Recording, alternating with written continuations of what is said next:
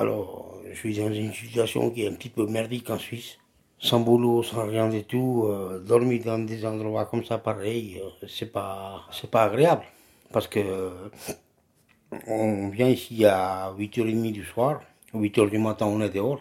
Et puis euh, depuis 8h du matin jusqu'à 8h30 du soir, c'est une longue journée pour quelqu'un qui ne peut pas marcher déjà. C'est une longue journée quoi. Un accès aux soins pour les sans-abri, un podcast de Médecins du Monde Suisse, épisode 1, Répondre à un besoin, avec la participation de Valentina Sardella, Isabelle Sangra et Malik Guéry.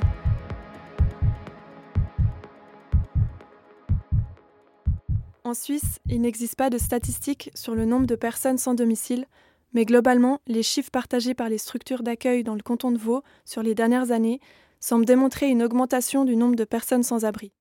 Malik Guéry travaille depuis six ans au Slip-In, un des centres d'hébergement d'urgence situés à Renan. Il explique la situation. On cherche peu à chiffrer aussi le, nombre de personnes sans domicile fixe euh, dans la région. Quand on regarde un peu la littérature sur euh, Suisse romande, canton de Vaud, il y a vraiment peu de choses. Euh, en termes de chiffres, pour donner un ordre d'idée, ben, l'année passée, c'était 1551 personnes différentes dans les structures d'hébergement d'urgence sur Lausanne.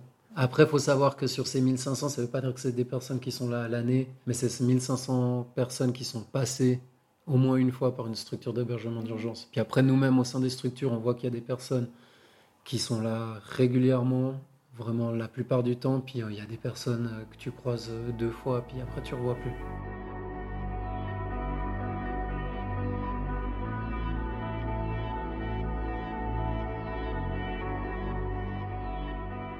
Le logement est considéré comme un besoin fondamental qui affecte directement la santé des individus. Dû aux conditions sanitaires qui se dégradent avec le temps, les personnes sans abri sont davantage exposées à des problèmes de santé somatiques ou psychologiques. Une étude menée en France montre que les prises en charge médicales sont beaucoup trop tardives, les hospitalisations trois fois plus fréquentes et une maladie chronique est présente chez 45% d'entre eux. Ayant directement constaté ce besoin sur le terrain, des intervenants sociaux comme Malik Guéry, mais aussi Isabelle Sangra, une infirmière communautaire, se sont réunis pour écrire un plaidoyer. Je pense que c'est vraiment venu de ce constat de, bah, on fait du social de base, on est une structure d'hébergement d'urgence, on est là de base pour que les gens viennent, puissent dormir, se reposer ou autre. Mais en fait, bah, tu côtoies quand même les gens, tu discutes avec les personnes, et puis en fait, tu te rends compte qu'il y a quand même beaucoup de gens où c'est pas la pleine forme au niveau de santé. Puis en fait, au, fil des discussions, on se rendait compte que en fait, peu de gens allaient dans les hôpitaux aussi.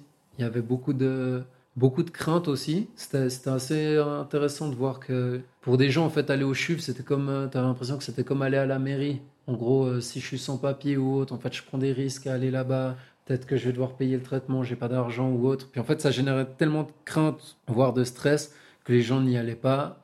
Ou aller au point d'eau, en fait, les gens ils se réfèrent plus au point d'eau euh, qu'au CHUV.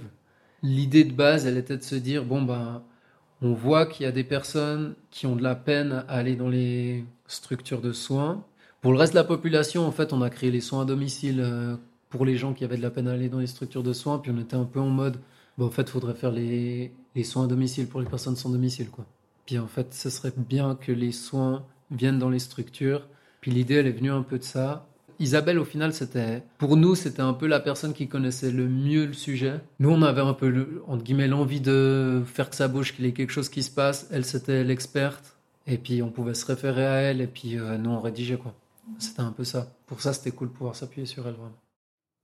Et puis, on a, on pendant beaucoup d'années, on se réunissait tout un groupe de, qui s'appelait euh, le réseau santé mentale et précarité, où on on se réunissait avec vraiment beaucoup d'intervenants du bas-seuil pour réfléchir sur les patients, sur les personnes qui allaient pas bien, et puis pour réfléchir ensemble sur comment éviter qu'elles aillent plus mal encore. Quoi. Et puis avec tout ce réseau, on se rendait compte qu'il manquait quelque chose, et puis on ne savait pas comment, que mettre en place pour pouvoir répondre à ces besoins.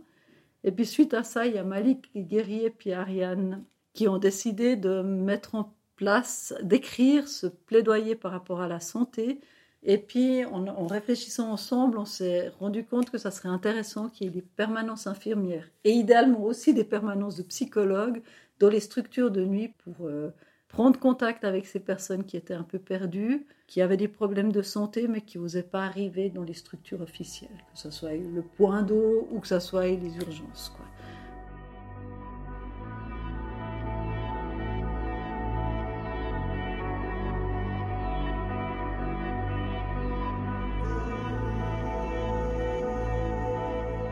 Pour répondre à ce besoin d'accès aux soins, Médecins du Monde Suisse a monté un projet visant à offrir des permanences infirmières au sein des différentes structures d'hébergement du canton de Vaud, permettant aux personnes sans abri d'avoir un accès facilité, anonyme et gratuit avec un professionnel de la santé. Aline Forgerie et Gaëlle Gloris, les deux infirmières et infirmiers, proposent donc un lieu d'écoute, de conseil et de soins. Valentina Sardella, responsable des projets locaux chez Médecins du Monde, nous explique la pertinence de ce projet actuellement.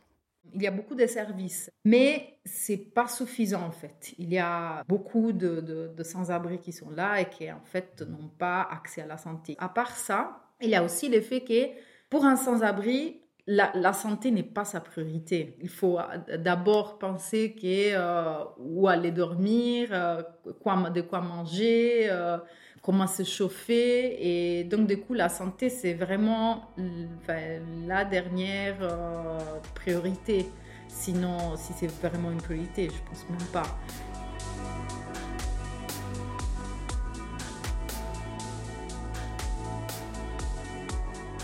Alors, Aline et Gaël, ils vont pratiquement dans chaque centre d'hébergement. Ils sont présents euh, un soir par semaine dans chaque centre. Donc, ça permet d'avoir une certaine routine et aussi pour les patients, ils savent que, par exemple, le lundi, ils sont à la soupe populaire et donc euh, ils y vont. Ils offrent des permanences, donc ils sont là pendant deux heures, trois heures, deux heures et demie, trois heures, ça dépend en fait de, de la quantité de gens, de patients qu'ils reçoivent. Et, euh, et offrent en gros des, des soins primaires, des soins de base. Et puis en plus aussi, ils arrivent, dans certains cas qui voient assez régulièrement, à faire un travail de suivi et de référencement. Ils référencient ben, à point d'eau et justement en structures avec lesquelles on collabore euh, énormément. Est-ce que j'ai envie qu'ils soient même présents deux fois, trois fois par semaine? Mhm. C'est la réalité. Parce qu'à un moment donné, on vit une vie qui est difficile, mais euh, de trouver des gens, des médecins qui, et des infirmiers qui peuvent nous apporter leur aide, leur soutien, quand même, euh, ça nous donne envie de vivre encore. C'est ce type de projet que c'est pas, euh, comme on appelle, top-down, mais c'est plutôt bottom-up. Donc, euh, donc c'est ce type de projet qui en fait part du terrain. C'est pas parti d'ici, du siège de nos châtels. ça peut jamais partir bien comme ça parce qu'on est juste assis à nos bureaux et euh, voilà, on ne se rend pas compte forcément de la réalité. Mais c'était vraiment bottom-up.